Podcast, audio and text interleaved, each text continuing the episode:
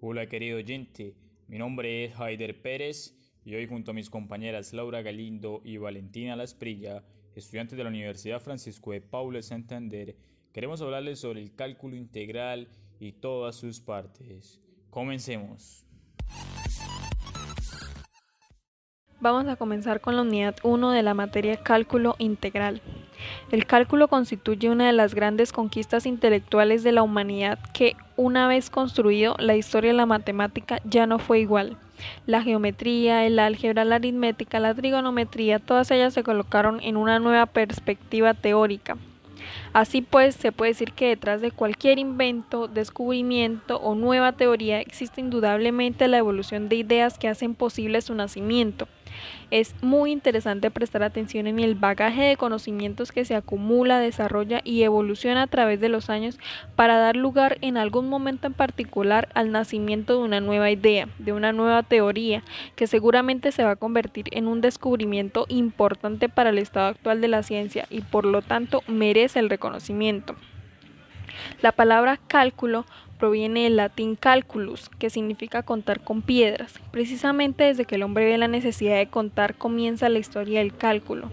Tales piedrecitas ensartadas en tiras constituían el abaco romano que junto con el suwampan japonés constituyen las primeras máquinas de calcular en el sentido de contar. Por otro lado, la palabra integral hace referencia a la noción de primitiva. Bien, ya con estas definiciones anteriores es hora de centrarnos en el origen del cálculo integral. Este se remonta a la época de Arquímedes, entre el 287 y el 212 a.C., cuando los griegos intentaban resolver el problema del área, ideando el procedimiento que llamaron método de exhaustión. Las ideas esenciales de este método son realmente muy simples. Desde Arquímedes, dicho método también es conocido como el método de agotamiento.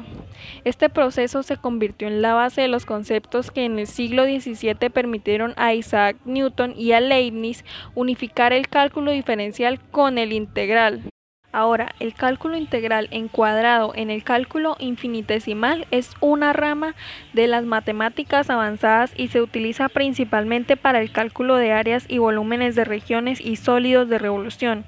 Fue usado por primera vez por científicos como Arquímedes, Descartes, Newton, Leibniz y Barrow. En fin, los trabajos de este último y los aportes de Newton generaron el teorema fundamental del cálculo integral que propone que la derivación y la integración son procesos inversos. Esta última, la integración, es un concepto fundamental de las matemáticas avanzadas, especialmente en los campos del cálculo y del análisis matemático.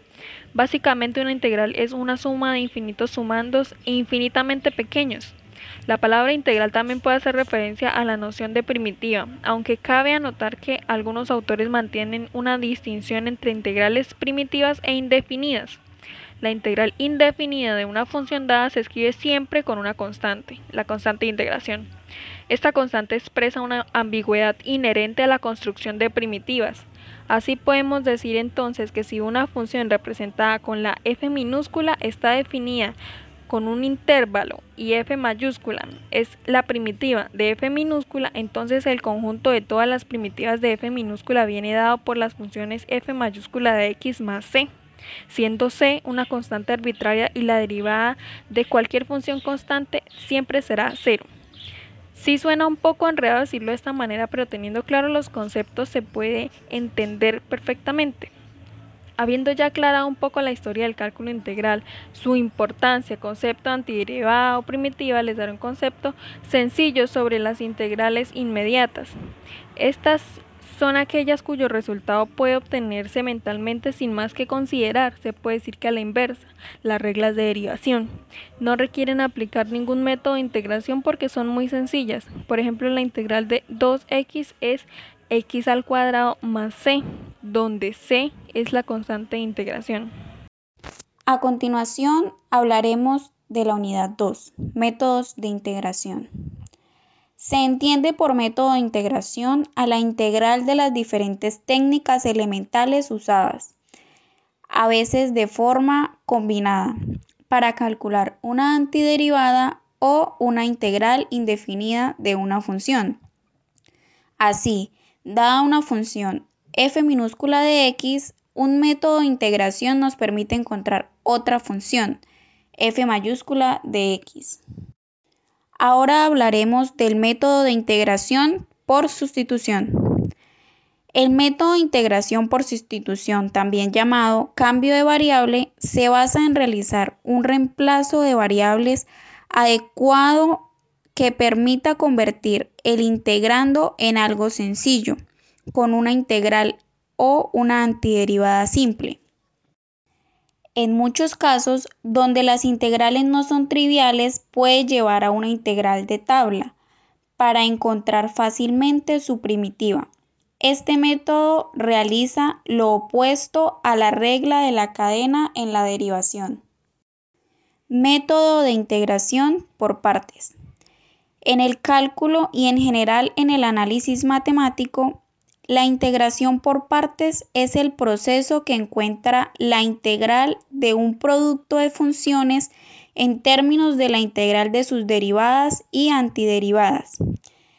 Esta integración por partes es el que resulta de aplicar el siguiente teorema, la famosa regla mnemotécnica, la cual es mejor conocida como un día vi una vaca vestida de uniforme, lo que en manera resumida nos da integral de u derivada de b, que es igual a u por b, menos derivada de b por derivada de u. Ahora veremos la integración numérica.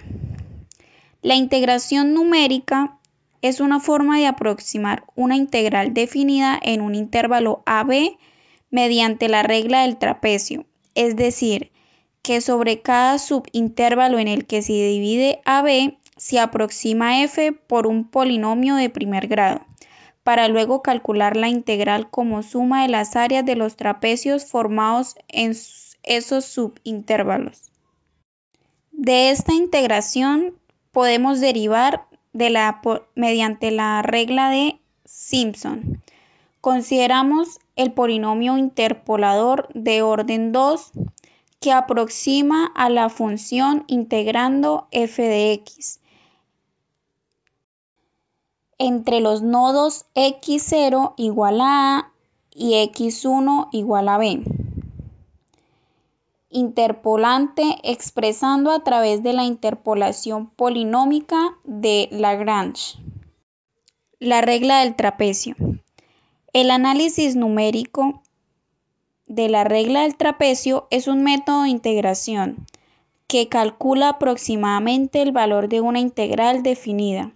La regla se basa en aproximar el valor de la integral f de x por el de la función lineal que pasa a través de los puntos A, f de A y B, f de B.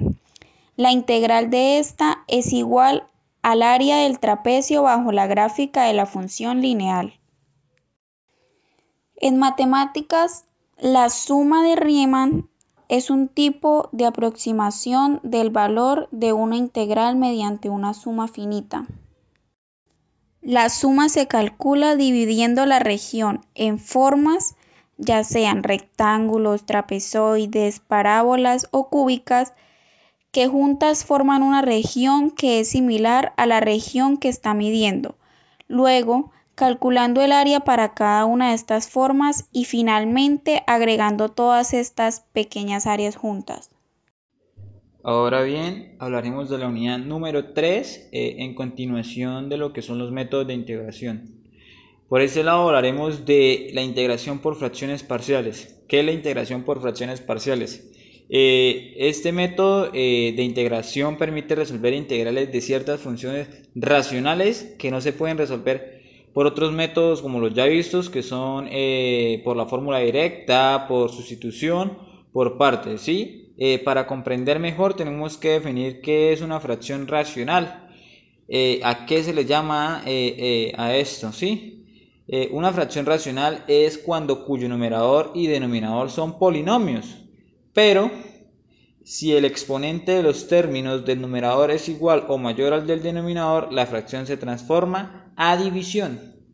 Sin embargo, en el caso de una fracción donde el numerador es el que tiene el exponente menor y el denominador tiene el exponente mayor, la fracción puede transformarse en una suma de fracciones parciales, por lo cual el denominador debe estar factorizado, o sea, se produce una descomposición.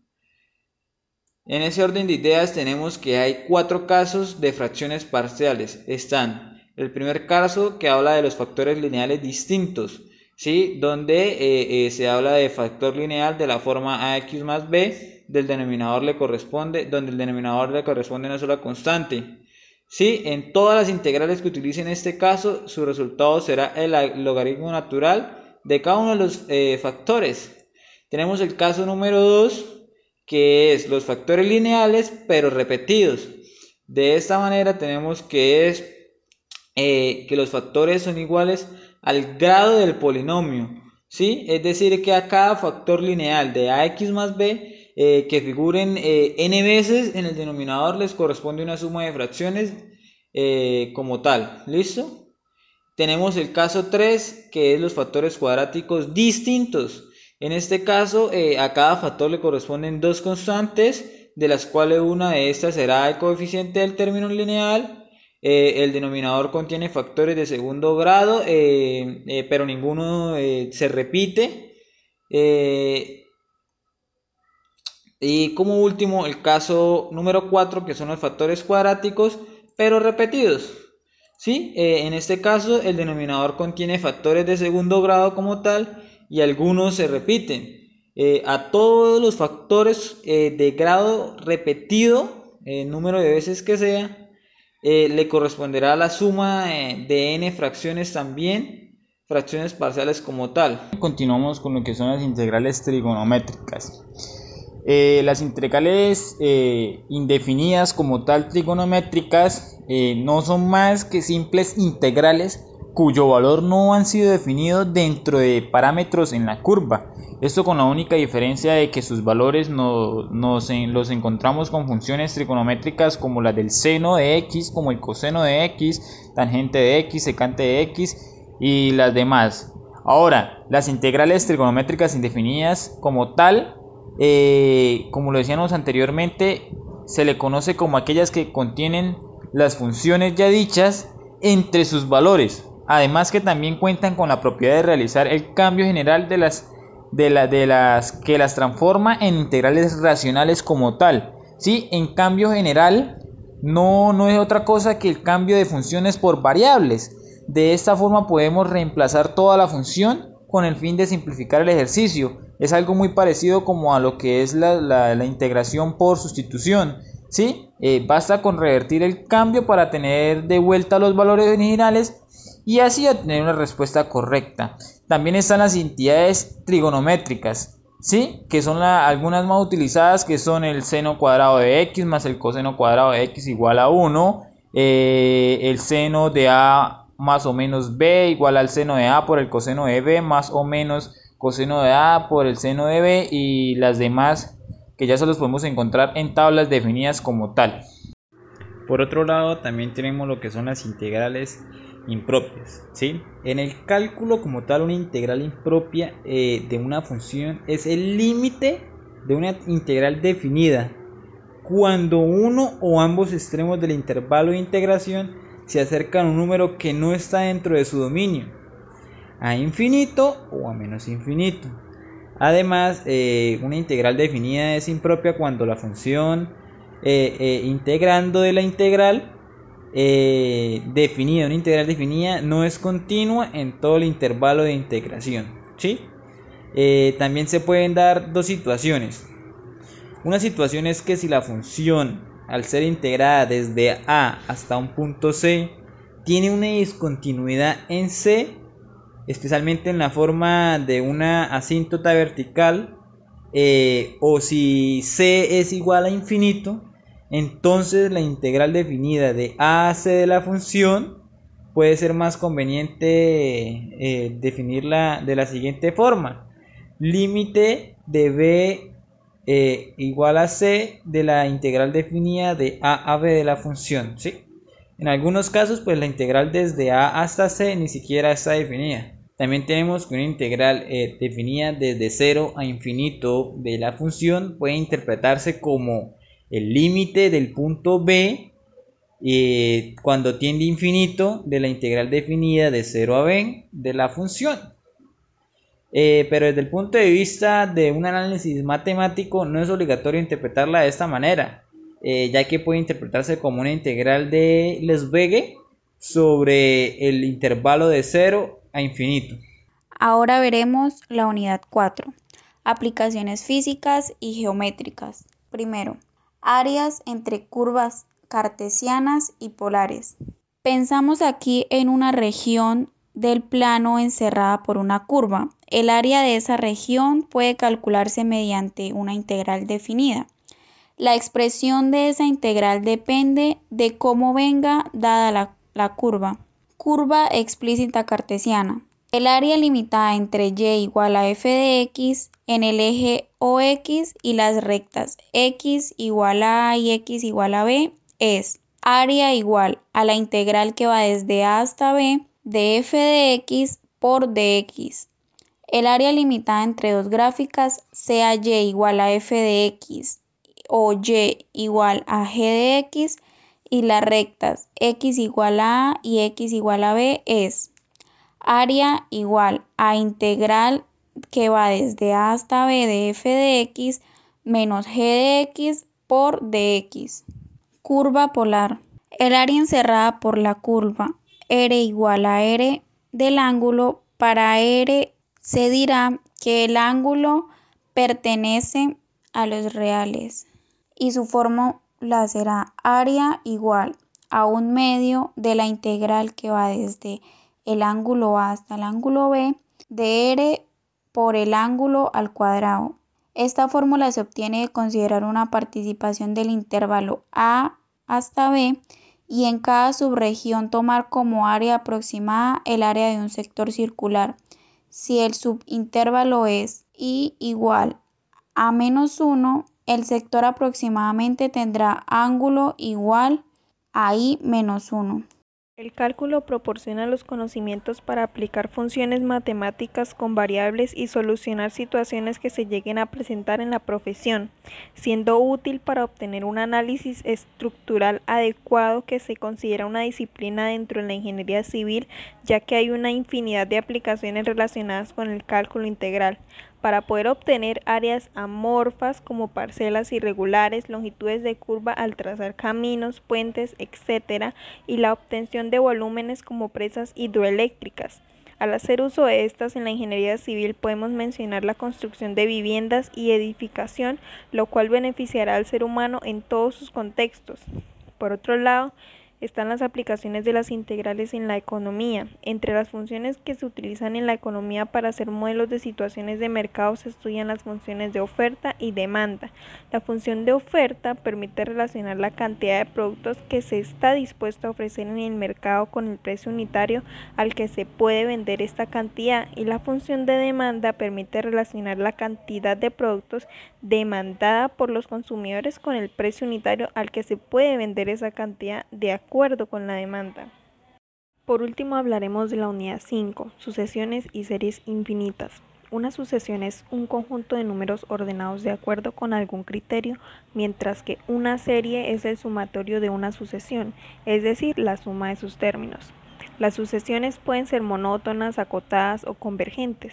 Si una sucesión es creciente o decreciente, entonces diremos que es monótona, mientras que una sucesión está acotada si todos sus términos son mayores o iguales que un cierto número k, que llamaremos cota inferior de la sucesión. A la mayor de las cotas inferiores se le llama extremo inferior o ínfimo. Si el ínfimo de una sucesión es uno de sus términos, se le llama mínimo. Por otro lado, una sucesión es convergente cuando tiene límite finito. Una serie se dice divergente si su límite es infinito, aunque una tercera posibilidad es que este límite no exista, como en el caso de las series oscilantes formadas por términos positivos y negativos. Continuando con los temas de la unidad número 5, tenemos las series geométricas. Una progresión geométrica es una sucesión de números en que cada término es el número anterior multiplicado por otro número r llamado razón.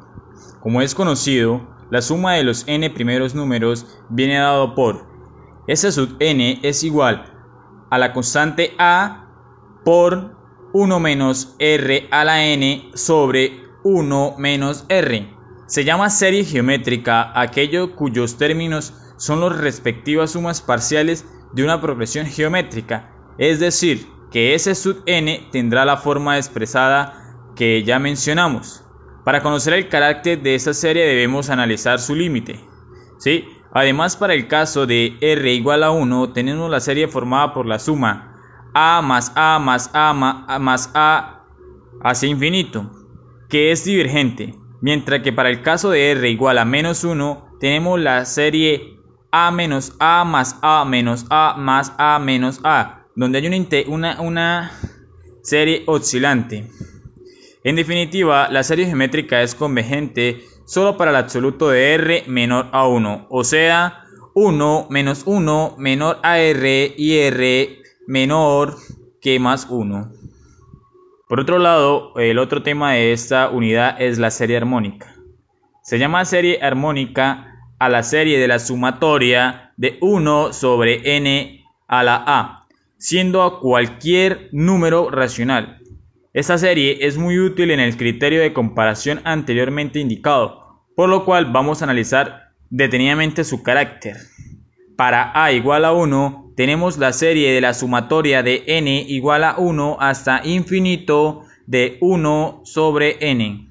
Es decir, que la sumatoria de n igual a 1 hasta infinito de 1 sobre n es igual a 1 más un medio más un tercio más un cuarto y sucesivamente, en la cual podemos agrupar los términos de tal forma que cada grupo supere a un medio. Y por el criterio de comparación de primera especie podemos asegurar que la serie es divergente, pues si lo de la serie, pues así lo es la serie de la derecha.